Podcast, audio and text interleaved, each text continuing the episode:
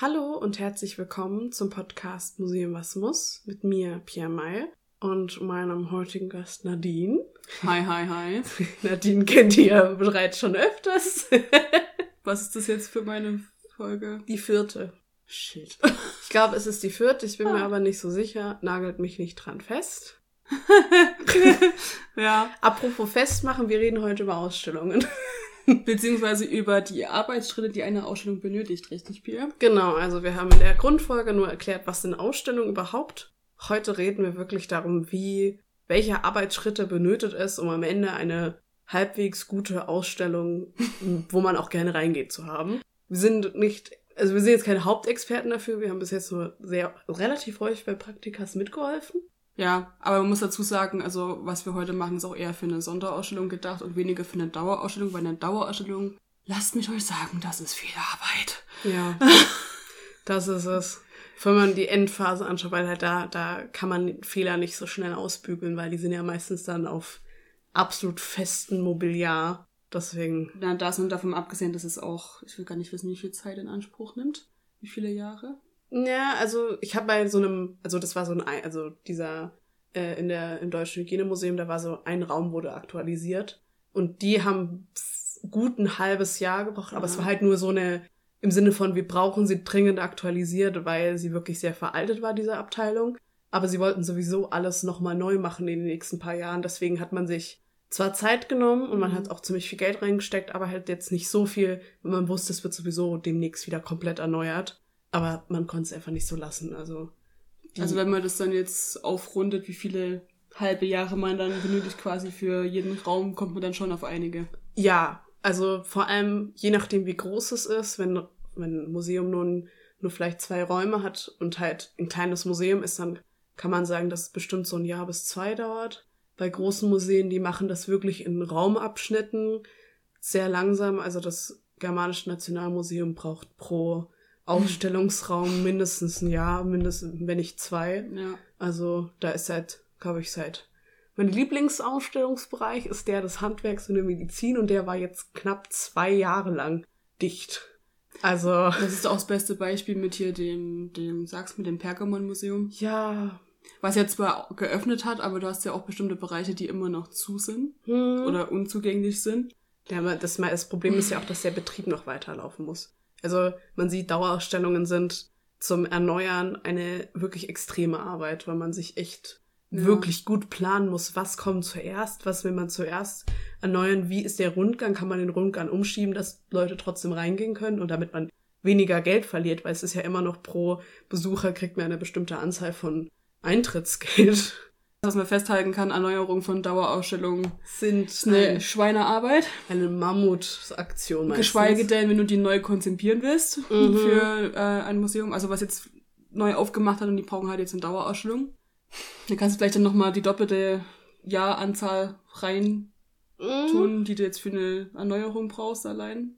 Ja, ja. Ich glaube, die, die Sache ist halt auch die, was man auch sagen muss, normalerweise ist es so, dass Museen ähm, ja auch sagen, es gibt manche Museen, die beauftragen Firmen, um Ausstellungen zu machen, die eben mehr oder weniger ja halt sagen den Service anbieten, ganze Ausstellungen zu machen. Da sind meistens leider auch keine Museologen dabei oder auch sel relativ selten, weil das halt eben nochmal Gestalt eher Gestaltungswissenschaftsfirmen sind und keine Museologiefirmen auf eine Art und Weise. Aber das also man merkt manchmal ja. sehr, wenn das sehr grafik grafisch äh, interessierte Firmen sind, die das gemacht haben, dann sieht man halt vor allem die schöne Grafik. Aber dann brauchst du halt einen Museologen, der dann halt im Museum ist. Das stimmt. Oder Museum. zumindest jemand, der sich mehr mit Museumsarbeit auskennt, dass du dann die ein bisschen einschränkst in ihrem Tun. Du willst, du, ne, du willst ja letzten Endes auch Kreativität lassen, aber mhm. bis zu einem gewissen Punkt, weil dann wird's halt zu kreativ irgendwann. Oder halt dann, du weißt ja, ja wie es ist, ne, dass dann wenn du Gestalter bist, dann willst du ja, halt loslegen. Man denkt eher an die Ästhetik und nicht daran, ja. dass wenn man auf eine Glasscheibe den Text klebt, dass man voraussichtlich den Text nicht lesen kann. Oder halt dann die Hälfte vom Objekt nicht sieht. es gibt alles. du, ich habe ich hab Vitrinen gesehen. ist, also ich möchte, es ist, ja, man, man, ich glaube, man muss auch Experimente wagen und am Ende festzustellen, dass es halt einfach gerade in dem Moment nicht funktioniert hat, aber wir greifen gerade vor. Learning by doing. Learning by doing, genau. Wie fängt man denn eigentlich, was ist der erste Arbeitsschritt einer Ausstellung? Ein Thema finden! Yes! genau, man sucht sich ein Thema und versucht, oder beziehungsweise manchmal kommt das Thema auch zu sich, wenn man irgendwie, keine Ahnung, also die, die Ausstellung, wo ich damals mitgearbeitet hatte, die ist entstanden, weil sich drei Kooperationspartner irgendwie wegen irgendwas getroffen hatten in Frankreich, in Deutschland, in der Schweiz und die waren nur so, also ich hab Bock auf Ausstellung, hast du auch Bock? Und die so, ja, über was denn? Keine Ahnung, Gefängnis? Ja, wieso nicht? und ja. dadurch, also es kann sein, dass man einfach gemeinsam irgendwie denkt, ja, ja ich, mich interessiert das Thema, dann sucht man sich noch ein, ein Kuratorenteam und dann geht's schon los. Ja, da ist was dran. Natürlich muss man auch mal dazu sagen, dass äh, das Thema zu dem Museum passen sollte. Ja. Also von der Museumsgattung her. Und ihr habt ja schon Museumsgattungen kennengelernt und ihr werdet auch noch weitere kennenlernen. Ja, deswegen muss man dann auch mal ein bisschen aufpassen, dass das Thema vielleicht nicht zu weit dann abschweift von. Hm. Aber an sich ist eigentlich eine große Bandbreite für die Ausstellungsmacherinnen da, um ein Thema zu finden, was passt. Mhm. Also, wie gesagt, für Sonderausstellungen. Genau, also zum Beispiel, man hat gerade im Moment einen, einen Förderpreis bekommen für irgendeine spezielle Forschung, die man gemacht hat. Und dann wird gesagt, hey, wir haben jetzt gerade ein bisschen mehr Gelder, lass uns doch darüber eine, eine Ausstellung machen oder so. Denn der zweite Punkt ist die Recherche. Also man, man braucht ein Thema und dann kommt die Recherche. Es kann auch manchmal sein, dass die Forschung zuerst kam. Das muss man auch dazu sagen, aber meistens kommt ja. das Thema und dann die Recherche. Das hatten wir ja auch schon in vorherigen Folgen mal ja. erwähnt, dass halt auch Ausstellungen natürlich auf Forschungsständen basieren können. Kann aber halt wirklich sein, dass, wie du jetzt vorhin als erzählt hast mit dem Kooperationspartner, dass es voll auf einem Interesse beruht und man voll Bock drauf hat und dann, yay, lass mal machen. Ja, aber ansonsten Recherche ist eigentlich so das A und O. Mhm. Für und da ist vor allem wichtig, dass man schaut, also erstmal das Thema beachtet, dass man überhaupt genug Zeug findet. Oh ja. Das ist also. Wer kennt's nicht? Alleine, was wir in Hausarbeiten für Probleme teilweise bekommen, wenn man, keine Ahnung, man hat ein Thema und dann sucht man sich Literatur und merkt immer wieder, oh, oh uh. scheiße, da gibt's ja gar nichts dazu. Das kann im Museum leider auch passieren. Das ist, dadurch, dass man ja natürlich die Objekte als großes Forschungsding hat, ist es, hat man meistens doch relativ viele Möglichkeiten zu sagen, man hat irgendwie Quellen, weil nämlich auch, also Quellen sind nicht nur Papier und äh, schwarze Tinte da drauf, sondern auch Objekte, Personen, Bilder, Videos. Ähm, was gibt's noch? Man kann auch Zeitungsartikel nehmen, gibt's alles. Mhm. Aber man sollte halt beachten, welche Quellen man nimmt. Haben wir jetzt quasi ja. schon mit Beispielen belegt, was es so geben würde. Aber auch, wo finde ich die? Das ist dann halt das Problem, was du angesprochen hast. Finde ich auch genug dann davon? Ja, und, und auch, ne? auch wissenschaftliche Literatur. Ja. Also Natürlich, wenn Zeitzeugen reden, dann muss man denen immer, also dann sind die genauso sehr Quellen wie jetzt zum Beispiel ein Buch. Aber die Frage ist, ja natürlich, man muss Quellen, also in der Literaturrecherche ist Quellenkritik sehr wichtig. Auf jeden Fall. Und da kommt natürlich dann auch einher, wie viele Quellen man denn nutzt. Also sagt man eher, man sucht sich viele Quellen raus und recherchiert dann darüber, dann läuft man aber wahrscheinlich auch Gefahr, dass man dann von der Qualität her das wieder vermindert. Oder aber man sucht sich wenige Quellen raus und hat die aber von der Qualität her ziemlich gut und kann ziemlich schnell oder ziemlich klar halt Aussagen treffen, die halt für die Ausstellung dann wichtig wären oder nicht. Genau. Also das, äh, die Recherche ist vom Thema abhängig, genauso wie das Thema von der Recherche abhängig ja, ja, ist. Ja, das, das, das ist ein und dasselbe. Es ist, ja. Genau, genau. Und dann, wenn man sozusagen, man hat sich ein, also sozusagen einen Wissenskomplex aufgebaut, man hat, also meistens, also die meisten schreiben einfach einen großen, fast schon eine Hausarbeit und schreiben einfach alles auf, was sie in Quellen finden, mit halt auch, manche machen auch, also Fußnoten dazu, das hatte ich mal gemacht, aber es war eher eine Objektforschung. Und dann, wenn man alles sozusagen nach und nach abgearbeitet hat. Ja, aber selbst wenn, also ich habe das jetzt auch wirklich bei der Projektleiterin gesehen gehabt, bei einer die hat das auch immer, die hat immer noch die Seiten rausgesucht im Nachhinein. Oh. gleichzeitig machen, das ist ein großer Tipp. Mach ja. immer alles gleichzeitig. Ja. Immer gleich aufschreiben, du weißt nie, wann das brauchst. Mhm. Genau, also, und dann ordnet man erstmal, weil ich glaube, eine Person, die keine Ahnung davon hat, einfach in ein, eine ungeordnete Ausstellung zu schicken, das würde, glaube ich, sehr verunsichern und auch verwirren. Und am Ende geht man da ungern rein. Ja. Weil man braucht Ordnung in diesem Thema. Und Ordnung da meint Pia damit, dass man das in Themengebiete einteilt oder aber in gewisse Themenabschnitte einteilt. Also quasi wie wenn ich, wenn wir jetzt das Beispiel von Hausarbeit weiternehmen, dass du halt dir die Gliederungspunkte Genau. überlegst und dann halt deine Informationen danach ordnest oder vielleicht auch welche rauswirfst, die vielleicht jetzt nicht mehr relevant sind und du aber vielleicht dachtest, dass die relevant wären und dann. Genau, also wenn man zum Beispiel, ich nehme jetzt mal das Haus der deutschen Geschichte in Bonn, Mm. deren, deren sozusagen äh, Ausstellung ist so aufgebaut, dass natürlich einfach nur die Geschichte nach und nach erzählt wird. Also ist Ja, deren ist sehr Form von. Gliederung einfach nur eine chronologische, was ist in dem Jahr passiert, was sind die wichtigen Themen, also zum Beispiel ja auch Erster Weltkrieg, Zweiter Weltkrieg, das ist eher weniger drin, weil es geht ja vor allem um die BRD, aber dann so Sachen wie Grenze, die RAF zum Beispiel, da hattest du ja mal ein Referat drüber gemacht, da gibt's Oh, Hör mir auf. Nein, nein, nein, nein, nur kurz, nur kurz. Aber so als Grund, dass man sich auch überlegt, okay, was will ich vertiefen? Dass man die auch wirklich benennt, dass man sagt, das ist extrem wichtig für dieses Thema. Deswegen ähm, muss es dringend in diese Ausstellung und deswegen schreibe ich es auch definitiv in diese Gliederung mit rein. Ja. Und wenn man sagt, okay, keine Ahnung, also welcher Wurst gerade Präsident von irgendeinem kleinen Staat war, das ist jetzt eher weniger wichtig. Ich finde, natürlich ist es am einfachsten zu sagen, okay, man macht es chronologisch durch, Mhm. weil du dann halt immer dich an der Zeit orientieren kannst. Und ich finde halt beim Haus in der Geschichte ist es halt auch sehr gut gemacht, dass du, ich habe das Gefühl, die haben das so ein bisschen nach den Jahrzehnten eingeordnet. Ja, Also so ja. 30er, dann 40er, 50er und so weiter. Und da halt dann die wichtigsten Ereignisse quasi genommen und halt szenografisch dargestellt und halt Texte gemacht und ach, Bilder und Multimedia, was weiß ich nicht alles. Die haben sich da voll die Mühe gegeben, dann das Haus gut zu füllen.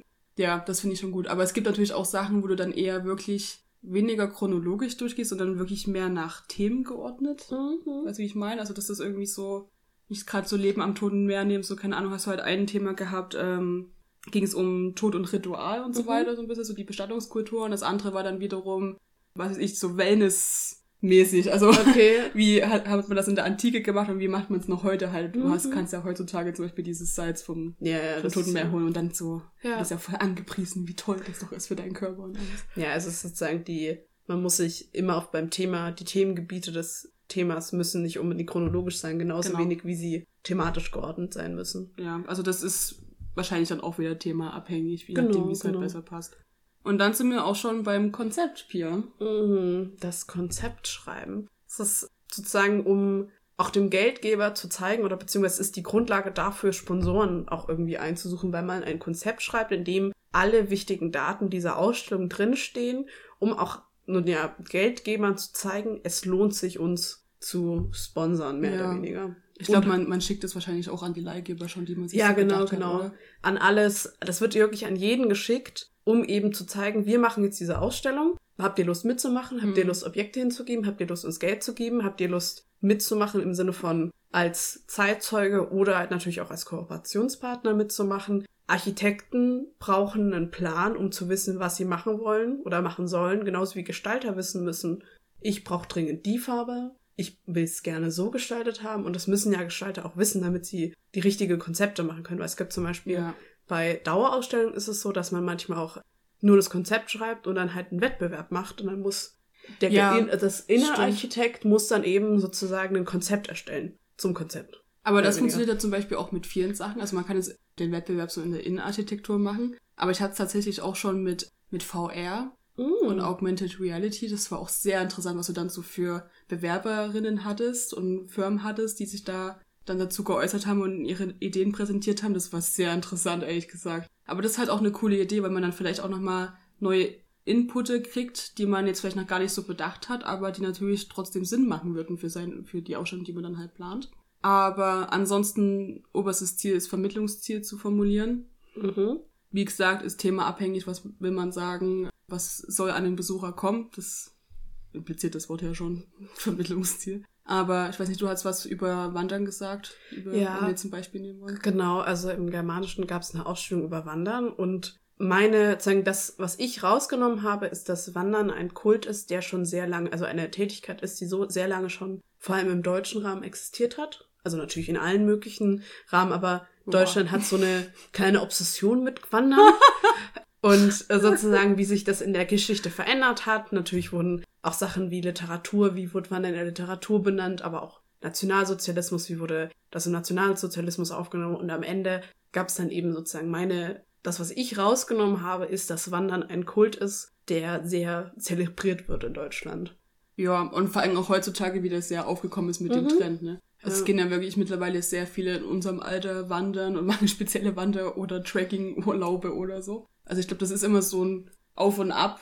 Manchmal ist es dann wieder ein Stück weit weg, da gehen dann wirklich nur die Hardcore-Leute dann weiter. Und mittlerweile ist es halt so ein Trend, der sich halt etabliert hat, aber das stimmt. Ich hätte auch noch ein Beispiel. Ich weiß nicht, ist jemand von euch das Spionagemuseum in Berlin bekannt? Wenn nicht, Empfehlung dahin zu gehen. Es ist, ganz ehrlich, es ist ein Ding für jeden.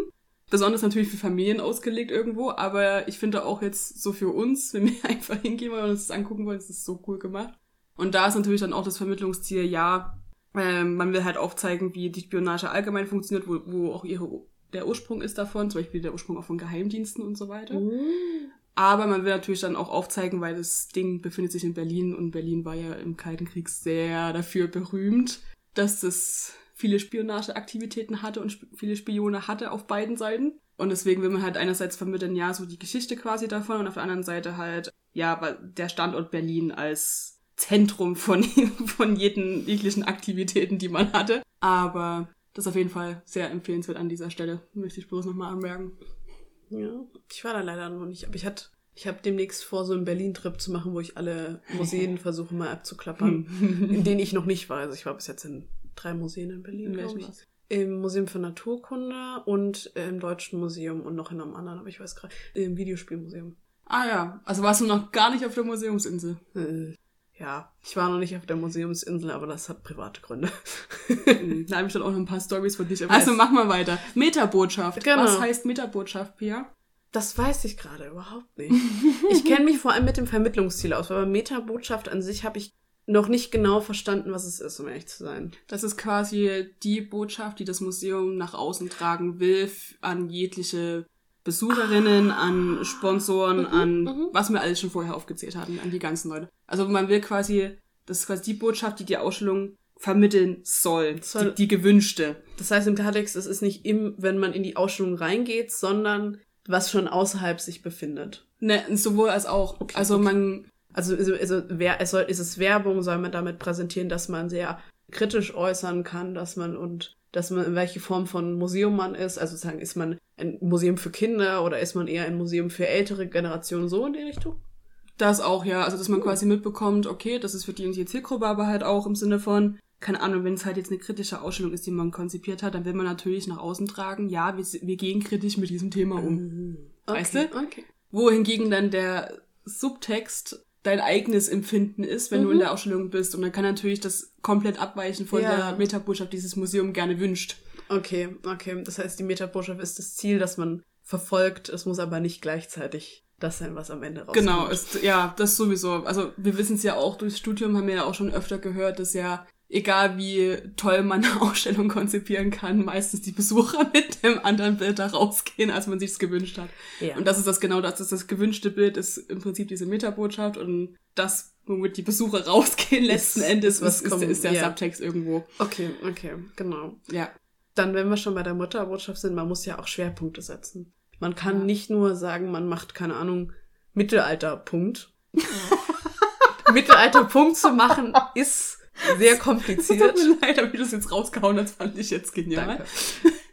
Denn man braucht immer so, man, man kann nicht alles so in einem, also man kann keine riesigen Themen in eine Ausstellung pressen. Das funktioniert einfach nicht. Also setzt man sich Schwerpunkte. Zum Beispiel, man macht äh, die, Welt, die Lebensrealität von Frauen im Mittelalter zum Beispiel. Dann hat man einen Themenschwerpunkt, den man gut abarbeiten kann und kann sich da dann noch auf paar Themen vielleicht spezialisieren muss aber nicht das gesamte Themengebiet Mittelalter machen. Davon mal abgesehen, dass es in der Sonderausstellung überhaupt nicht passen würde. Also, dann, dann, dann würdest du erschlagen werden von Informationen als Das Besucher. ist einfach nur eine ganze Wand voller Texte. Ja, und dann, das, das bringt weder dir als Besucher was, noch uns als Ausstellungsmacher in dem Moment. Oder man sagt halt zum Beispiel, wenn du jetzt gerade Mittelalter sagst, ach, was weiß ich, 14. Jahrhundert, dass man sich halt auf irgendein Jahrhundert halt eingrenzt und dann dazu Lebensstandards macht mhm. oder keine Ahnung, vielleicht auch irgendwelche Herrschaftsdynastien, die da gerade aktiv waren oder irgendwas in die Richtung, weil ja, sonst wirst du halt echt erschlagen von Informationen. Ja, das ist eine. Und es ist halt dann einfach auch langweilig.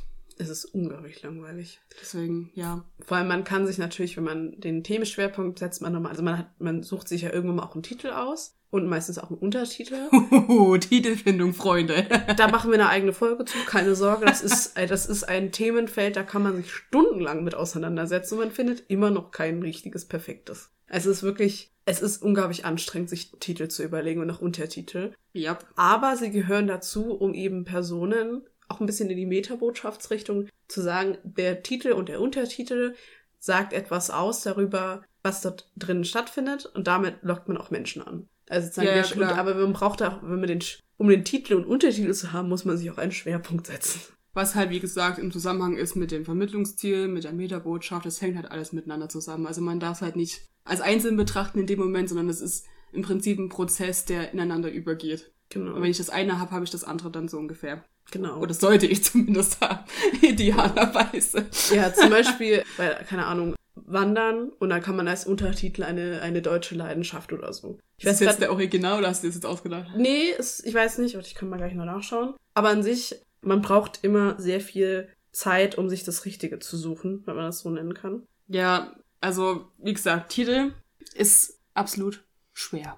Es ist schrecklich. Es ist, ja, ja, es ist auch wirklich frustrierend, Leute. Das ist wie, wenn ihr ein Buch schreibt und ihr voll die Idee habt und Bock drauf habt, das zu schreiben und dann setzt ihr euch daran, einen Titel zu machen und ihr werdet feststellen, ja, das ist scheiße. Um das jetzt mal so ganz umgangssprachlich zu formulieren, aber es ist halt einfach so, du brauchst ewig, um so einen Titel zu finden. Und der Titel soll natürlich auch, oder muss nicht, aber kann halt auch provokativ sein, Oh ja. um halt gerade die Besucher einzuholen. Und ich sehe, du hast den Untertitel Genau. gefunden. Also, die Wanderausstellung hieß Wanderland als Titel und Untertitel eine Reise durch die Geschichte des Wanderns. Und damit ist klar, es geht um Wandern. Wanderland ist im Sinne von Deutschland, das Deutschland ist das Wanderland. Hm? Äh, es ist auch mit Wunderland ein bisschen verbunden. Also Assoziationen kommen da auch auf. Es ist eine Reise durch die Geschichte. Also im Sinne von, es geht wirklich darum, dass man so langsam durch die, durch, durchgewandert, mehr oder weniger. Was es wirklich auch war, weil die gesamten Stellwände sahen aus wie Berge. Das heißt, man ist wirklich durch die Berge durchgelaufen. Das war wundervoll. Die Ausstellung war grandios. Obwohl ich es aber auch wieder witzig finde, dass es dann so impliziert wird, dass man nur durch Berge wandert. Das stimmt allerdings auch. Da, da hast du recht. aber an sich, klar, ich kann mir schon vorstellen, wie es gemacht worden war. Also es ist schon sehr Ja. süß. Aber genauso mit die Stadtausstellung, was was da der Untertitel? Von Smack Hm? ähm, zwischen Skyline und Latrine. Genau, und da, das ist ja. Ja. weil da ist zum Beispiel, es geht um die Stadt, es geht um Stadtentwicklung im Sinne von Skyline, eben dieses, äh, die Landschaft der Stadt, aber genauso sehr um das Leben, also die Latrine, also im Sinne von das tägliche Geschäft, das man erledigt. Ja, alles. Man hatte ja da auch vier Schwerpunkte, wenn du es so nennen Genau. willst. Und da hast du halt das Leben. Du hattest, oh Gott, jetzt krieg ich das jetzt noch Stadtentwicklung, zusammen. Infrastruktur. Uiuiui, ich hatte, ja, man hatte noch Stadtbau. Genau. Wenn du überlegst. Und Recht. Recht hatte man noch. Stimmt. Das fand ich sowieso spannend, dass man auf Recht gesetzt hat, aber fand ich gut. Ja. Also im Sinne von, man sieht, es ist, ein, ein Titel sagt sehr viel aus über die inhaltlichen Schwerpunkte. Aber dazu machen wir eine eigene Folge. Ja. Da werden wir ganz viele Titel und schauen, ob die gut oder schlecht sind. Ich habe da schon sehr Bock drauf, muss ich Um zugeben. Gottes Willen, macht euch drauf gefasst, Freunde. Ich finde, ihr könnt auch gerne äh, Titel einsenden, die wir gutachten sollen. Vor allem, wenn man keine Informationen über, über die Ausstellung hat und einen Titel liest, ist das grandios. ja, das wäre eigentlich mal eine gute Idee für euch. Ihr habt mal eine kleine Hausaufgabe von uns. Demnächst einfach mal, wenn ihr Museumsplakate seht oder sonst was, gerne an uns einsenden. Wir können wir nämlich über, sie ab und über die. Zeit sammeln. Ja, Und dann kommt vielleicht euer Ausstellungstitel, den ihr gefunden habt, in unserer Folge vor. genau. So, hätten wir das geklärt, Werbung gemacht. Weiter geht's im Plan. Der Plan würde sagen, die Wahl der Vermittlungsmethode. Also im Grunde genommen, man hat, wir haben Schwerpunkte gesetzt. Wir wissen jetzt, was wir thematisch machen wollen. Die Frage ist nur, wie wollen wir die an den Menschen ranbringen? Möglichkeit Nummer eins, Texte, aber Texte können sehr langweilig werden. Was gibt es noch? Objekte natürlich. Oder man macht zum Beispiel, keine Ahnung, Vermittlungssachen. Im, also bei der Wanderausstellung gab es so eine Station, da ging es um Gerüche des Wanderns, also so Fichten, Gras. Oh Gott, Und so ich bin Zeug. rausgegangen aus dieser Ausstellung. Aber so, so, seht ihr, also es geht sehr viel um, wie bringe ich Informationen an den Mann oder an die Frau. Also, ja, du hast ja schon erwähnt. Klassisch, Text. So. Kann funktionieren. Wenn du aber nur Text machst, wird's scheiße. So. Das, ja, das sage ich jetzt mit all meinem Wissen, was ich bisher habe. Es ist, wenn du eine textlastige Ausstellung hast, ist meistens sehr trocken. Manchen gefällt's, meisten jetzt eher weniger. Genau. Was hast du noch klassisch? Bild hast du noch klassisch. Du hast klassisch noch Video. Digitale Medien, also Sachen Touchstation, wo man Dinge anspielen kann. Spiele zum Beispiel, dass man zum Beispiel irgendwelche, also es gab mal in der alten Ausstellung vom, von der Sexualität, gab es so ein Spiel, wo du zum, zum Höhepunkt irgendjemanden bringen musstest durch bestimmte Tippmomente. Ja, das gab's auch. Das fand ich ziemlich cool. Und so Zeug gibt's. Also, dass man Wieso wundert mich das jetzt nicht? es geht um Sexualität, da geht's um Höhepunkte. Solche Sachen, dass man halt eben schaut, wie kann ich spielerisch interessant Themen vermitteln. Das oder halt, wie du schon meinst, Hands-on-Stationen wäre halt auch eine Möglichkeit oder halt sogar Tastobjekte. Hm. Hat man ja auch festgestellt, dass Leute immer was lieben, was anzufassen. In den meisten Fällen dürfen sie es nicht. Vergesst es, ne Freunde. Aber zum, was da ist, ein, eine Person, ein Museum, das ich ganz gut fand, das war das äh, Haus der Bayerischen Geschichte. Die haben eine groß, die haben äh. immer wieder Taststationen für bestimmte Gemälde und so weiter drin, weil sie halt auch eben versuchen, sehr inklusiv zu sein. Mhm. Und Tammy stand eine Viertelstunde vor der Totenmaske von Ludwig II. und hat sich gefreut.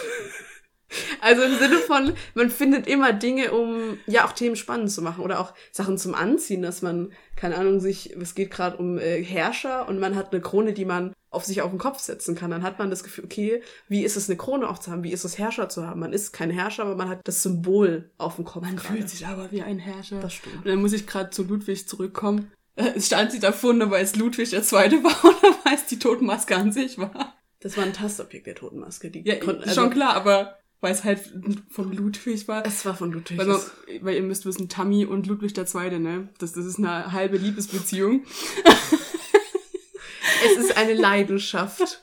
aber sehr süß. Aber ja, klar. Ich glaube, ich würde ich würde es aber, glaube ich, auch feiern, wenn ich eine Krone aufsetzen könnte. Ja, gibt's auch im Haus der Bayerischen Geschichte, da kannst du eine Krone aufsetzen. Na dann, lass mal hinfahren. Können wir gerne. So. Da geht's auch in einer Station geht's um Dialekte.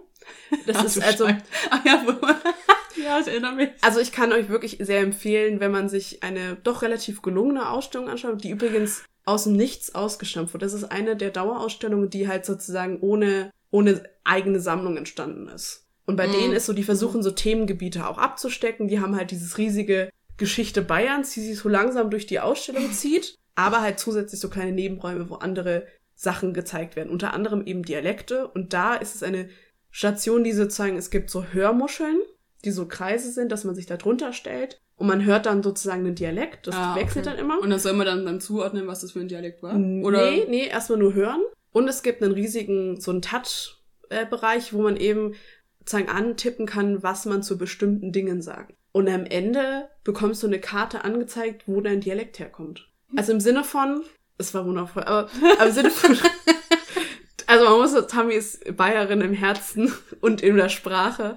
Und es war, sie hat wirklich zweimal gemacht. Es kamen sehr unterschiedliche Reaktionen. Also man sieht, man, man kann erstens Spaß haben in der Ausstellung. Man kann sich vor allem, das ist ja das Große dran, wenn man mit anderen Personen reingeht und nur still da sitzt, ist es sehr viel langweiliger. Wenn man allerdings sich unterhält währenddessen, lernt man auch, weil man das, was man gerade liest, auch ja nach und nach processed, verarbeitet, verarbeitet und ich lernt. ich finde es gerade gut, dass du nur das englische Wort drauf hattest. Aber ja, klar, also man sieht, man hat verschiedene Vermittlungsmethoden, die können analog sein, die können digital sein, es ist beides machbar. Heutzutage ist wahrscheinlich digital beliebter.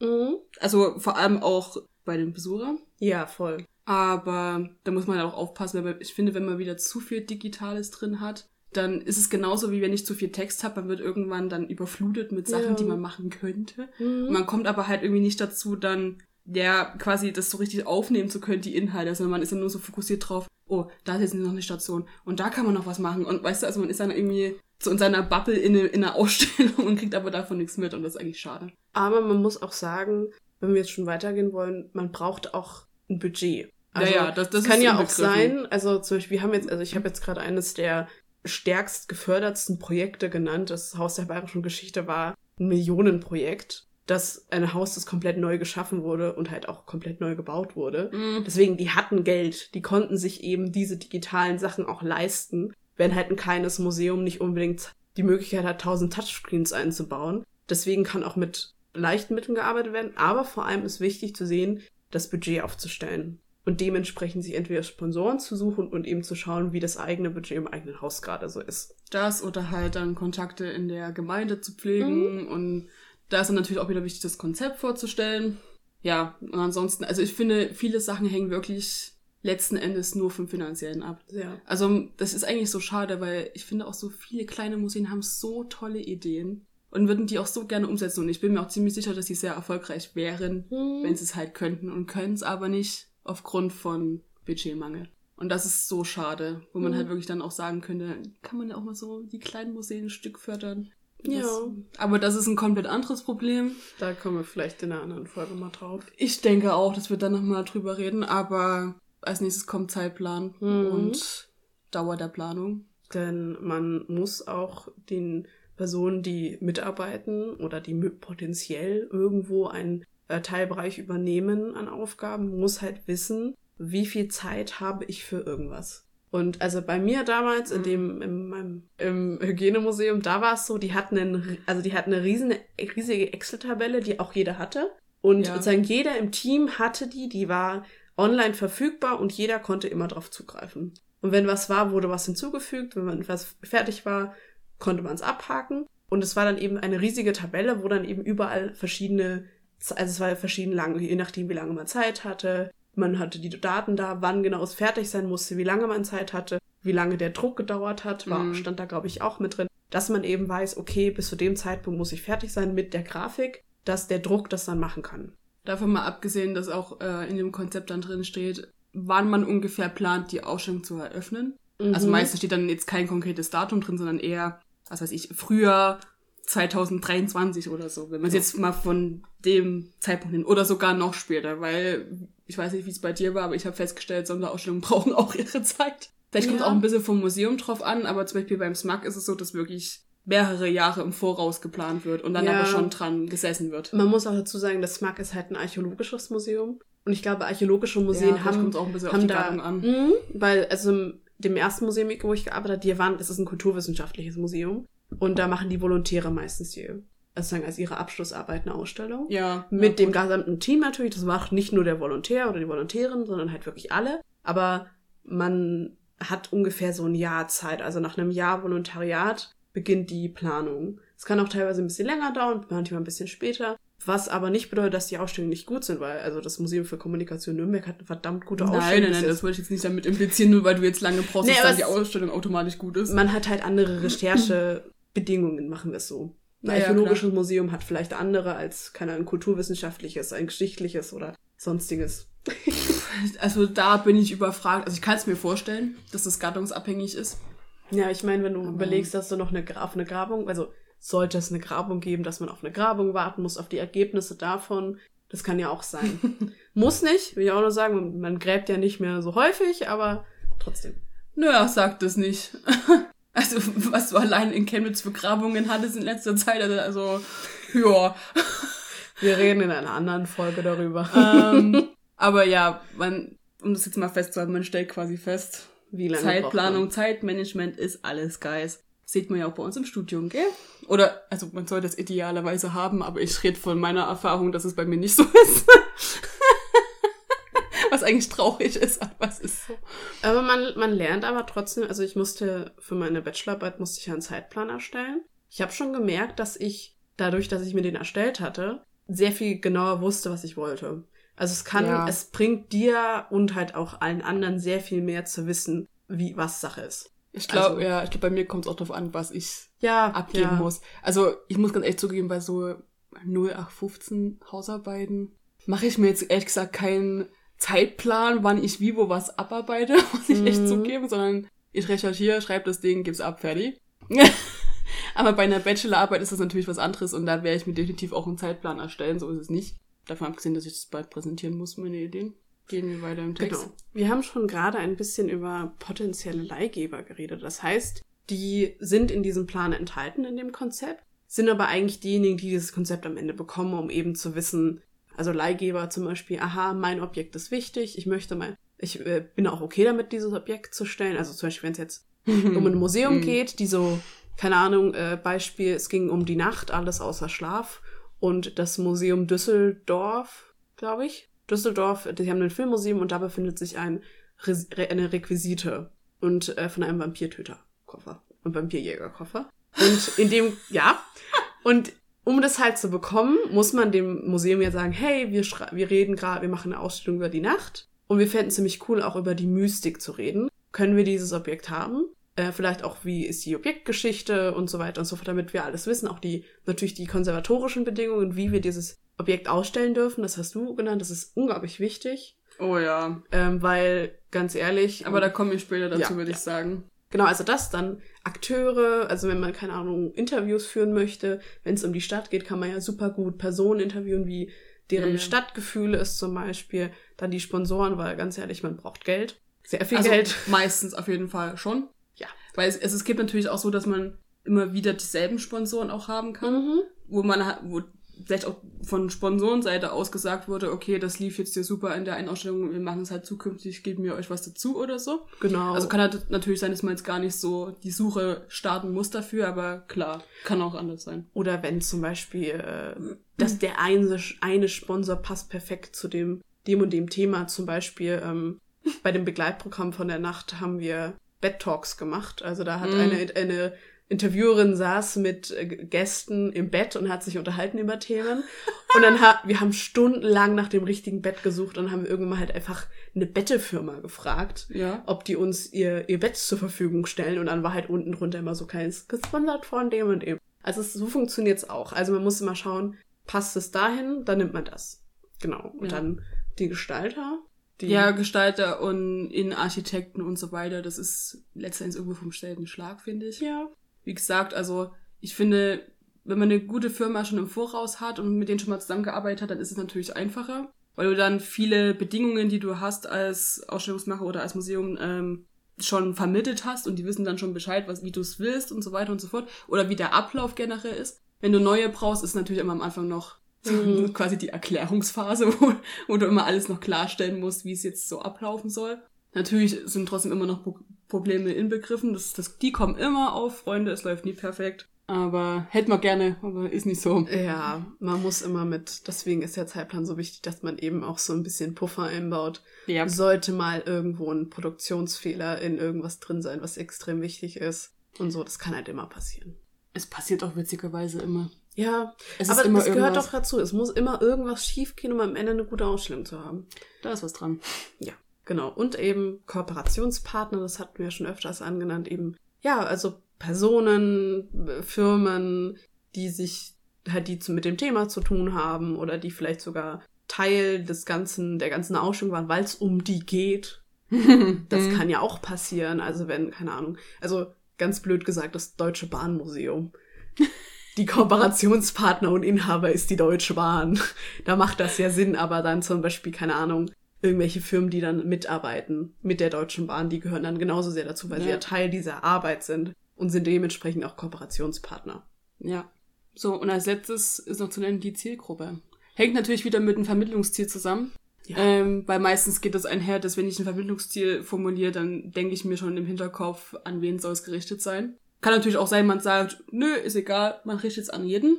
Ist allerdings ziemlich schwierig umzusetzen, muss ich sagen. Ja, sehr. Es ist echt einfacher zu sagen, keine Ahnung. Man vermittelt an Altersgruppen, die in unserem Alter sind. Genau. Oder man vermittelt an speziell Familien. So. Oder aber man sagt, okay, nee, es ist doch eher für die ältere Generation, gibt's ja auch. Und das sollte man im Voraus dann auch schon klären, weil ansonsten macht der komplette Spaß, der danach kommt, keinen Sinn und es ist nur noch stressig. Genau, also dass äh, die Zielgruppe ist mehr oder weniger dafür zuständig, uns zu sagen, welche Vermittlungsmethoden wir verwenden. Weil ja. man mehr oder weniger damit auch ein bisschen mehr Ziele hat. Ja. Also das Vermittlungsziel ist auch schon damit verbunden, aber.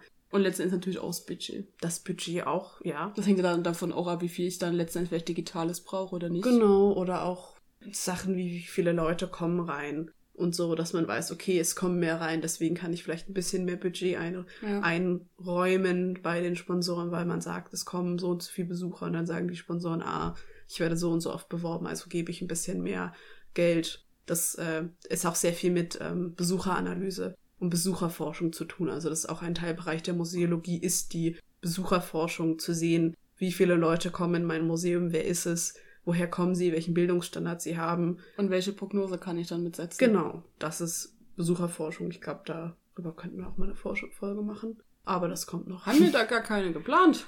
Eben. Aha, aha, jetzt kommt alles ans Licht. Ich fasse es nicht. Nein, Spaß. Also wirklich, wenn ihr irgendwelche Themen habt, die euch interessieren, könnt ihr uns auch echt gerne schreiben, weil auch wenn ich 60 Folgen habe, diese 60 Folgen sind A, bald vorbei und B, es heißt bald, komm. Zwei Jahre. Aber es ist halt auch extrem viel. Also wir haben bestimmt viel vergessen, weil Museologie ist ein so großes Feld, dass man da, glaube ich, auch gefühlt 300 Folgen damit füllen könnte. Ja. Also don't be shy. Yes. Schreibt uns einfach gerne.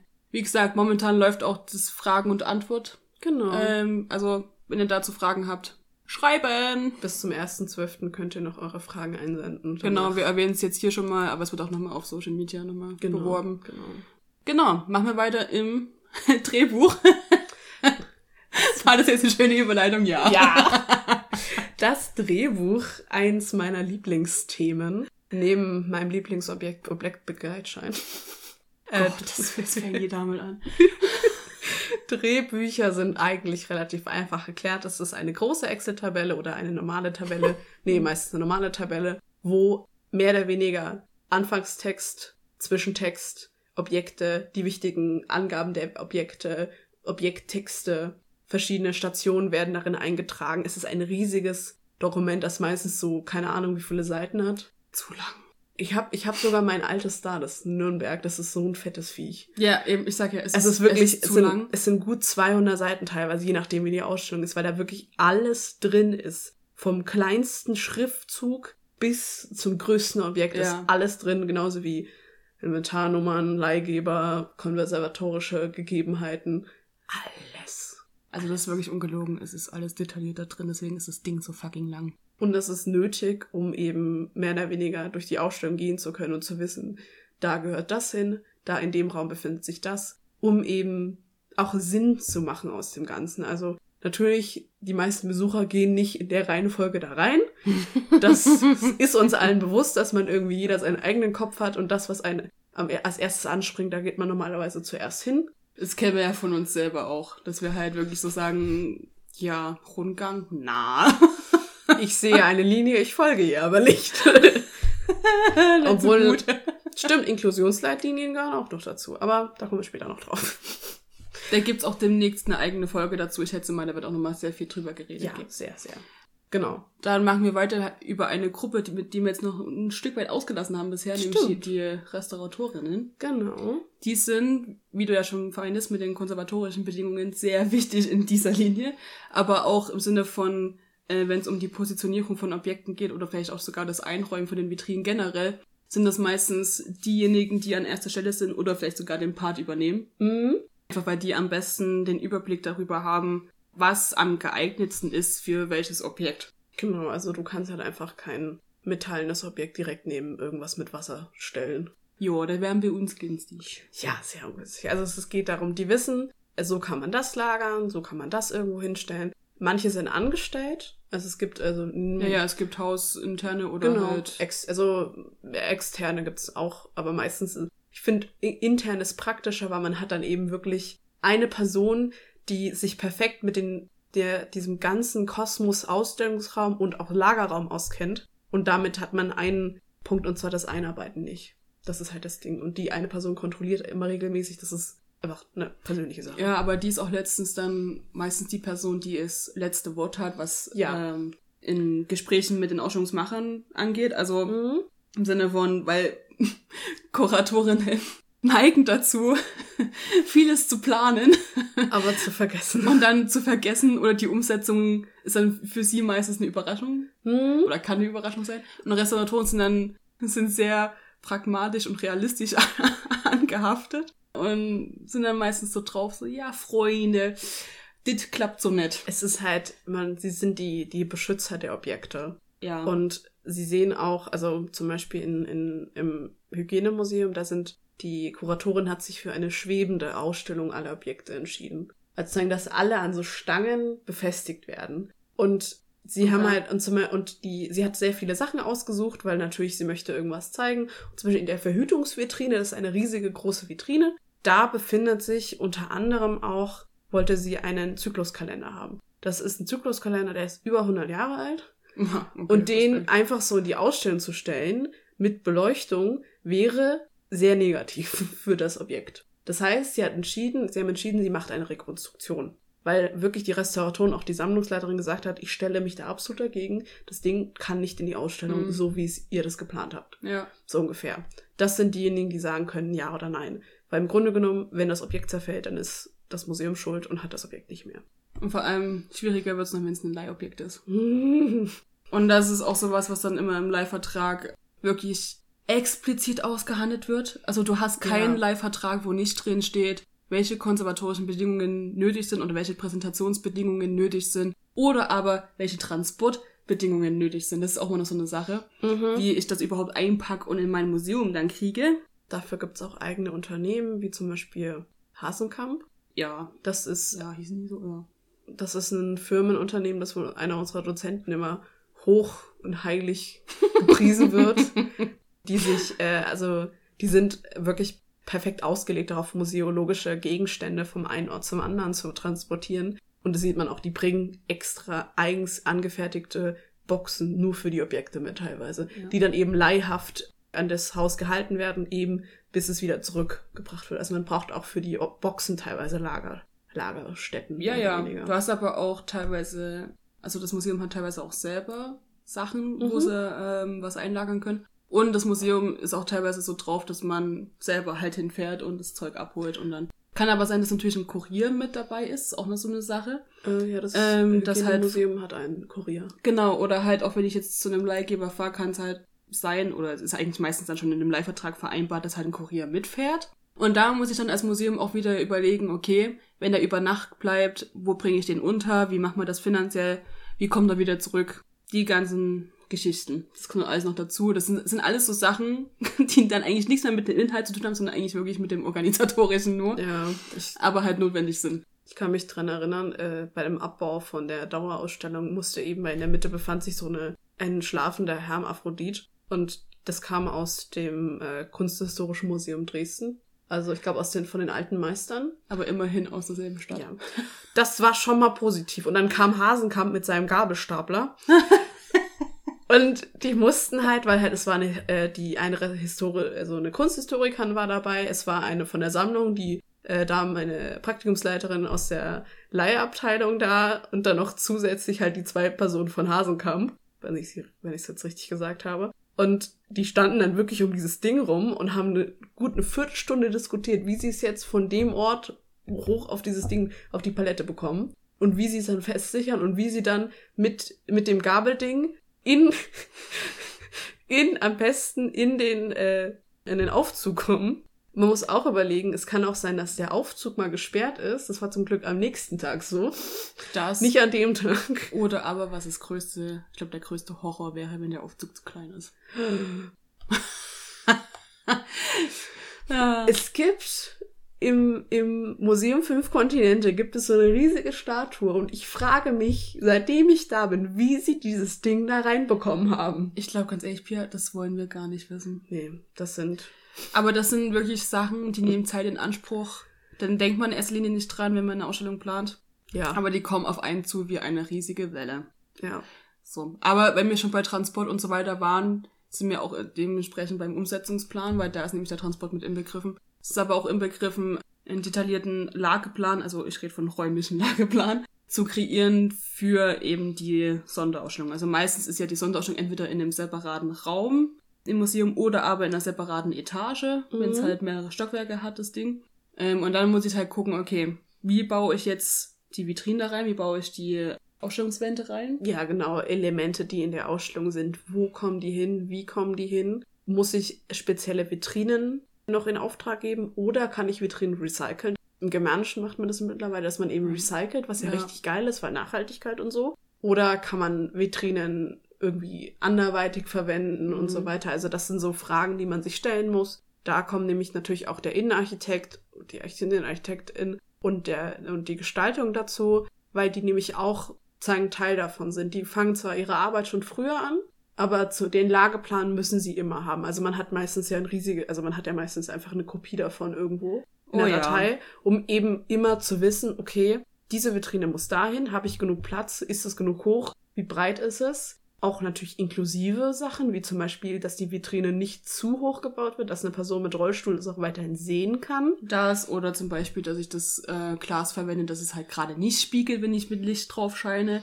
Oder dass ich das Licht halt so einstelle, dass es überhaupt nicht so extrem drauf scheint und solche Sachen. Also es, oh, da geht's ins Detail und ich will auch gar nicht wissen, wie oft ich den Lageplan in meinem Praktikum in der Hand Mhm. hatte. Ich war mittlerweile, ich war dann am Ende der Dude dafür, der wusste, wo die Vitrinen nummeriert waren. Also so oft hatte ich dieses Ding in der Hand und da darfst du dir ja vorstellen, wie oft ich dann in dem Ausstellungsraum auch unterwegs war. Sachen wie Technik und Beleuchtung, wenn du sie gerade schon ansprichst. Sowieso, sowieso, du musst auch deinen Platz finden. Und Ja, dann, die- was dann noch dazu kommt, du brauchst Platz für die Besucher. Also du musst dir Ja. dann auch noch einen Weg überlegen durch den Raum, der irgendwo Sinn macht für deine Themensetzung, die du wiederum hattest. Ob die dir jetzt gefolgt wird, andere Frage. Aber dass man denen ungefähr zeigt, hey, hier könntest du lang gehen, musst du nicht, alles gut. Wir, wir, ist okay, wenn nicht, aber das wäre der richtige Weg. So in die Richtung. Es stimmt doch einfach. Also, Ja, wie gesagt, ich kenn's von mir selber. Ich, ich, ich geb's auch zu, Freunde. Ich kenn's von mir selber. Schlimme ich bin kein ist, guter Besucher wahrscheinlich. ich, ich habe ich hab so ein Fable dafür, den Plänen zu folgen. Das Problem ist Na. so, wenn es keinen richtigen Plan gibt, dann weiß ich nicht, wo lang muss. Und das ist richtig unangenehm. Ich hatte in der letzten Ausstellung, in der ich drin war, da ging es um eine, so eine Kurstadt in der Schweiz. Und da gab es einfach keinen Plan, keinen, keinen Plan, wo ich hin muss. Weil alles nur in Themengebiete eingeteilt war. Und ich wusste nicht, wo ich lang muss. Und ich ganze Zeit, ich will doch nur wissen, wie ich lang soll. Das war schrecklich.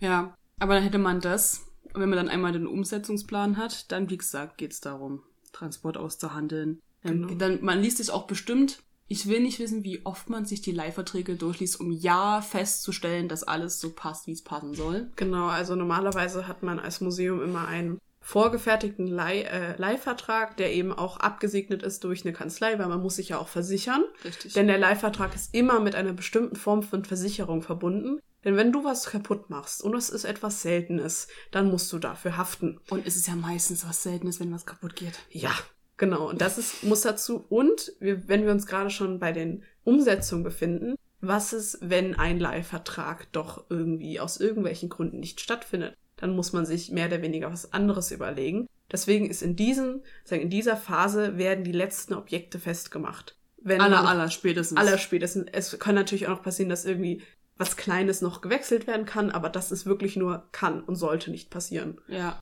Und dann ist natürlich auch die Frage, Vitrinengröße.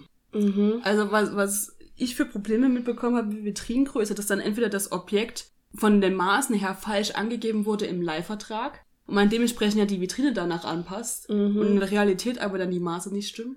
Und man sich dann einfach nur so denkt, weißt du, ich kann jetzt gerade alles in die Ecke hauen und einfach gehen.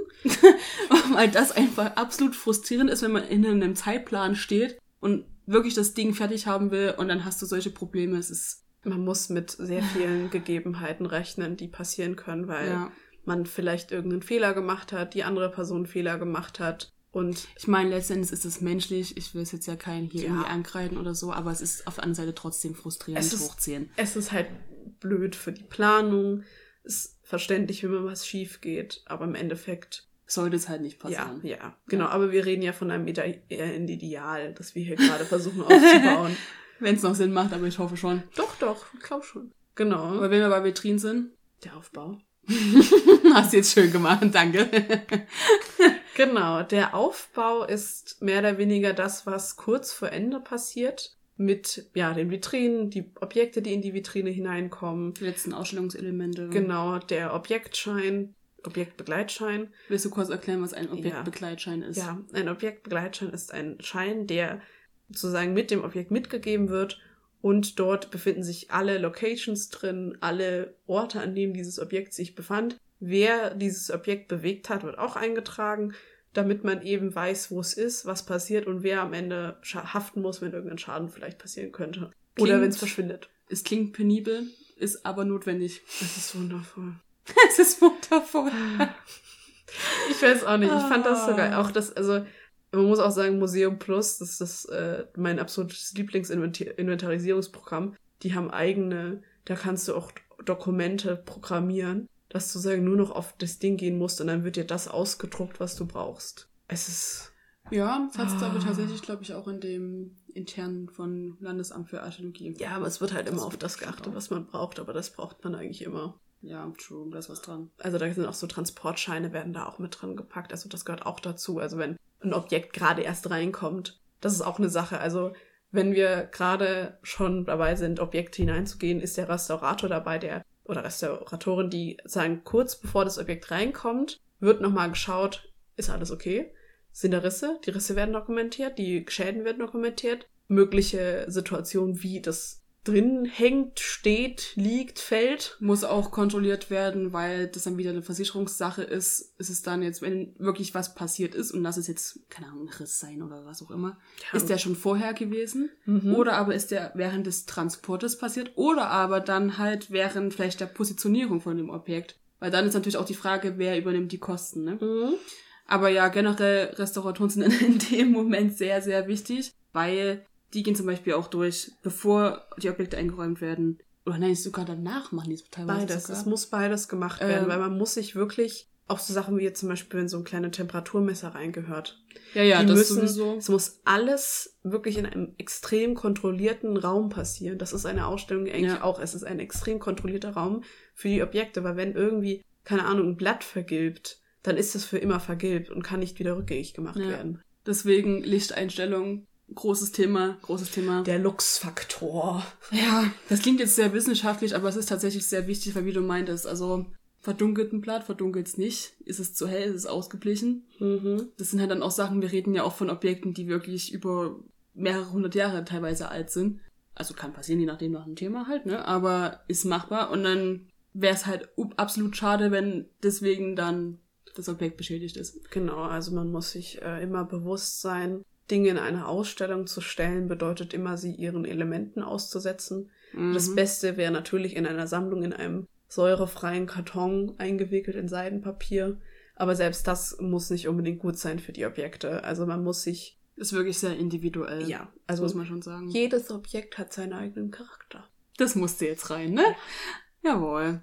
Gut. Aber Aufbau ist getätigt. Was läuft nebenbei? Die Öffentlichkeitsarbeit. Genau, dürfen wir nicht vergessen, Freunde. Genau, also wir haben jetzt gerade schon über Vermittlungsthemen mal kurz am Anfang geredet. Eine Sache, die auch eine Planung, die währenddessen die ganze Zeit laufen sollte. Aber Öffentlichkeitsarbeit muss auch gleichzeitig laufen. Also Sachen wie zum Beispiel Werbung auf Social Media, dass man irgendwie Fotos vom Ausstellungsaufbau macht oder Fotos von irgendwelchen Planungsphasen. Finde ja. ich ja persönlich sehr witzig. Das ist sehr wenn man dann ganz schnell sieht, wie ein Objekt hochgefahren wird und reingeräumt wird.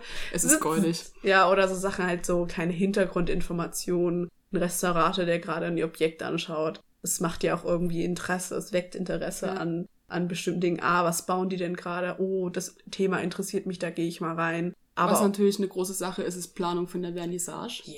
Also von der Ausstellungseröffnung. Sorry, Vernissage ist immer so dieser Fachbegriff. Mhm. Wir reden von Ausstellungseröffnung. Das ist der fancy Begriff für ähm, einfach sehr viele Leute ja. sitzen in einem Raum, essen und trinken. Richtig, aber wenn du von den Leuten redest, brauchst du Einladungen. Genau. Und dann ist natürlich auch die Frage bei dem Museum. So, da musst du an jeden kleinen Mann denken, weil wir reden von Sponsoren, wir reden von den ganzen Akteuren, die beteiligt waren. Es gibt Vereine, die irgendwo teilnehmen. Es gibt Personen, die mitgeholfen haben. Es gibt Personen, die irgendwas gespendet haben. Also jeder wird, ein, also je nachdem, wie viel Platz man hat, ja, wird absolut klar. jeder eingeladen.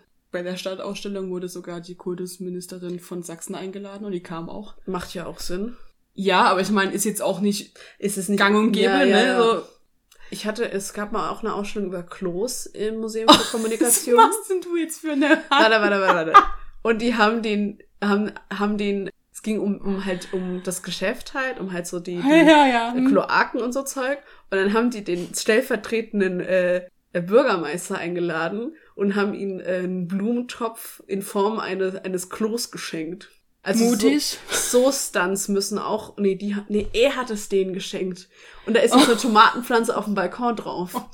Also so, so Sachen müssen auch, also dann Geschenke, Essen muss, äh, muss irgendwie geplant werden. Obwohl das Geschenk jetzt kein Muss ist in dem ja. Sinne. Es ist meistens eher dann eine Geste oder ein Publicity-Stunt, aber. Ja. Dann, ähm, ah, das, ja. der Begleit, äh, der Begleitband? Ist, ja, genau, also kann in Form von einem Katalog sein, kann mhm. in Form von ich weiß nicht, irgendwie, dass du auch Flyer und so. Flyer, ja alles möglich, was. Plakate. Alles, was gedruckt wird, muss auch währenddessen schon passieren. Ja. Mehr oder weniger. Ja. Also. Und dann kommt natürlich auch dazu, wenn ich eine Vernissage habe und ich habe dann die Leute da, hast du meistens kurz davor eine Pressekonferenz oder beziehungsweise ein Tre Presseterminkonferenz klingt immer so, als wären da tausend Leute um dich herum. So Es sieht auch ein bisschen, manchmal sieht es schon sehr danach aus, dass man dann, dann sieht man so, wie der Museumsdirektor strahlend auf die Bühne läuft, setzt sich hin, neben ihm sitzen noch andere Dekoratoren, irgendwelche Gestalter und dann sitzen da ganz viele Leute von der Presse und schauen einen an und dann wird darüber geredet, wie toll Ja. doch die Ausstellung geworden Aber das ist. ist halt auch sowas, wo man dann eben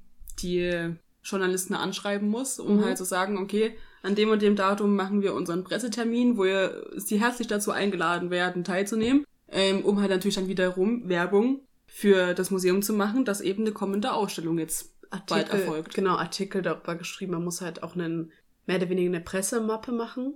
Das kommt auch noch dazu, dass halt die, die Grunddaten der Ausstellung werden genannt, ein paar Fotos werden mit Ja, ja, mitgegeben. Sowieso, sowieso. Genau, sowas kommt dann auch, das in der Öffentlichkeitsarbeit, das ist eigentlich das Wichtigste. Meistens hat man zum Beispiel auch drin, damit es halt nicht so trocken wirkt, zum Beispiel das Highlight-Objekt dieser Ausstellung. Stimmt. Oder ein besonders kurioser Fakt über die Ausstellungsplanung oder irgend sowas, dass man halt das noch ein Stück weit auflockert. Weil ganz ehrlich, wenn du als Leserinnen einen trockenen Artikel darüber liest, ja, dann und dann findet es statt, das und das Thema, so wow. Mm, Also das Thema kann ich ansprechen, aber meistens ist es so, irgendwie willst du noch was Cooles dazu hören. ja, zum Beispiel, keine Ahnung, wenn es eine Wanderausstellung ist und die kommt aus, keine Ahnung, woher. Und es ist, oder es ist eine Kooperation mit einem bestimmten Verein oder so, dann hat man nämlich auch so ein bisschen noch einen Zusammenhang damit, wenn zum Beispiel, keine Ja. Ahnung, ein Trachtenverein ist und du bist in dem Trachtenverein und dann gehst du gerne rein, weil du weißt, es geht um Trachten und du kennst diese Trachten. So ungefähr. Also so läuft das dann auch Sehr traditionell.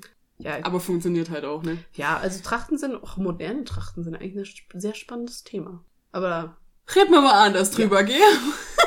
Wie so vieles, was wir jedes Mal ansprechen. Aber ja, du hast schon vom Begleitprogramm geredet. Wie gesagt, einerseits eben das Be Begleitheft in Form von Ausstellungskatalog, in Form von Flyern. Flyern, Plakaten, etc. Man hat aber natürlich dann auch die Inklusion dabei. Wie gesagt, Näheres dazu in Nächst, in der nächsten Folge. zwei Wochen. Ja. Sind es zwei Wochen? Ja, zwei Wochen. Ja, also macht euch darauf gefasst. Dann hat man aber meistens noch eine, na wohl, muss nicht Hm, sein, aber man hat, ja. kann eine Tagung dazu kriegen. Manche haben Tagungen, manche machen eine Vortragsreihe, Ja. Lesungen, so vielleicht wenn jemand ein Buch über irgendwas geschrieben hat, dass dann eine Person kommt oder Sachen für Kinder, Sachen für Erwachsenen. Natürlich alles themenabhängig, weil ich meine zum Beispiel, wenn man ne- in einem Klöppelmuseum arbeitet und eine Ausstellung über eine bestimmte Klöppelsache macht, dann kann man halt auch einen Klöppelkurs anbieten. so. Ja, ist machbar. Oder so Zeug. Aber ich finde es halt teilweise sogar interessant, dass wenn du so eine Vortragsreihe hast, Mhm. du, klar sind die Vorträge irgendwo mit dem Thema verbunden von der Ausstellung, aber ich finde auch, die sind teilweise so breit gefächert, mit halt auch Themen, die vielleicht nicht in der Ausstellung vorkommen können, weil du einfach jetzt aus Platzmangel vielleicht das nicht mehr reinmachen Mhm. kannst oder halt inhaltlich das zu weit weg wäre oder so. Und man dann vielleicht diesen Vortrag eher als Exkurs nimmt für eine bestimmte Sache, die halt zu dem Thema aber passt. ja. Und das finde ich halt immer sehr interessant, dass man dann so die unterschiedlichen Sachen noch in den Vorträgen haben kann, die irgendwie du gar nicht auf dem Schirm hattest, aber es umso interessanter findest, dass die jetzt noch angeboten werden. Ich habe in meinem ersten Praktikum durfte ich diese Bad Talks machen. Und Mhm. äh, also meine, meine Chefin hatte damals drei Themengebiete ungefähr angegeben. Und dann habe ich halt versucht, Leute dazu zu finden, die halt eben dann freiwillig ins Bett gestiegen sind mit einer Person. Sie hat sehr viele Witze darüber gemacht. Du Ähm. musstest das jetzt reinbringen, habe ich recht. Ja. Du musst das jetzt wirklich ans Ende noch setzen, damit das Ja noch reinkommt in die Nee, Folge. ich schneid's raus. das schneidest du nicht raus, das lässt du jetzt gerade drin. ich mahn dich, Alter, wenn du das rausschneidest. Ich muss sowieso so viel schneiden. Nee, aber sozusagen das, Be das äh, Begleitprogramm wird dann, also sozusagen, man, man muss Leute finden, Führungen zu bestimmten Themen auch machen. Aber das ist wirklich dann so das Letzte, was dann auch stattfindet. Und man kann auch noch nebenbei, nachdem die Ausstellung schon eröffnet wurde, auch nochmal ja, Führungen planen. Es gibt ja meistens auch dieser Unterschied zwischen normalen Führungen in dem Sinne oder halt Kuratorenführungen, ist meistens auch noch eine andere Geschichte. Oder aber, keine Ahnung, zum Beispiel Smug bietet halt auch an, nachts durch die Ausstellung zu laufen. Was natürlich mehr für Kinder ist, aber ganz ehrlich, Freunde, ich würde da mit dabei gehen. es ist nicht nur für Kinder, es ist für alle Leute. Also nachts ins Museum zu gehen, ist großartig. Wir kennen doch alle die Filme, gell? Ich geht mir gar nicht so sehr um die Filme, es ist einfach nur. Nein, aber ich meine, du hast einfach dann automatisch Ja, diesen ja. Vibe. Du willst nachts im Museum was erleben. Weil wenn nachts im Museum, es stockdunkel ist und nur die Vitrinen beleuchtet werden, durch die Gegend laufen. Und du halt noch mit so einer, entweder so einer Stirnlampe oder mit einer Taschenlampe so durchgehst. Das ist voll fan. Vor allem das Mag ist ja auch, dass die haben ja sehr spannende so Innenarchitektur, da macht es auch irgendwie Sinn. Ja, okay, mit dem Bison wäre es ein bisschen gruselig. Aber sonst finde ich es top. Und in diesem Sinne, Freunde, würde ich sagen, beenden wir diese Folge.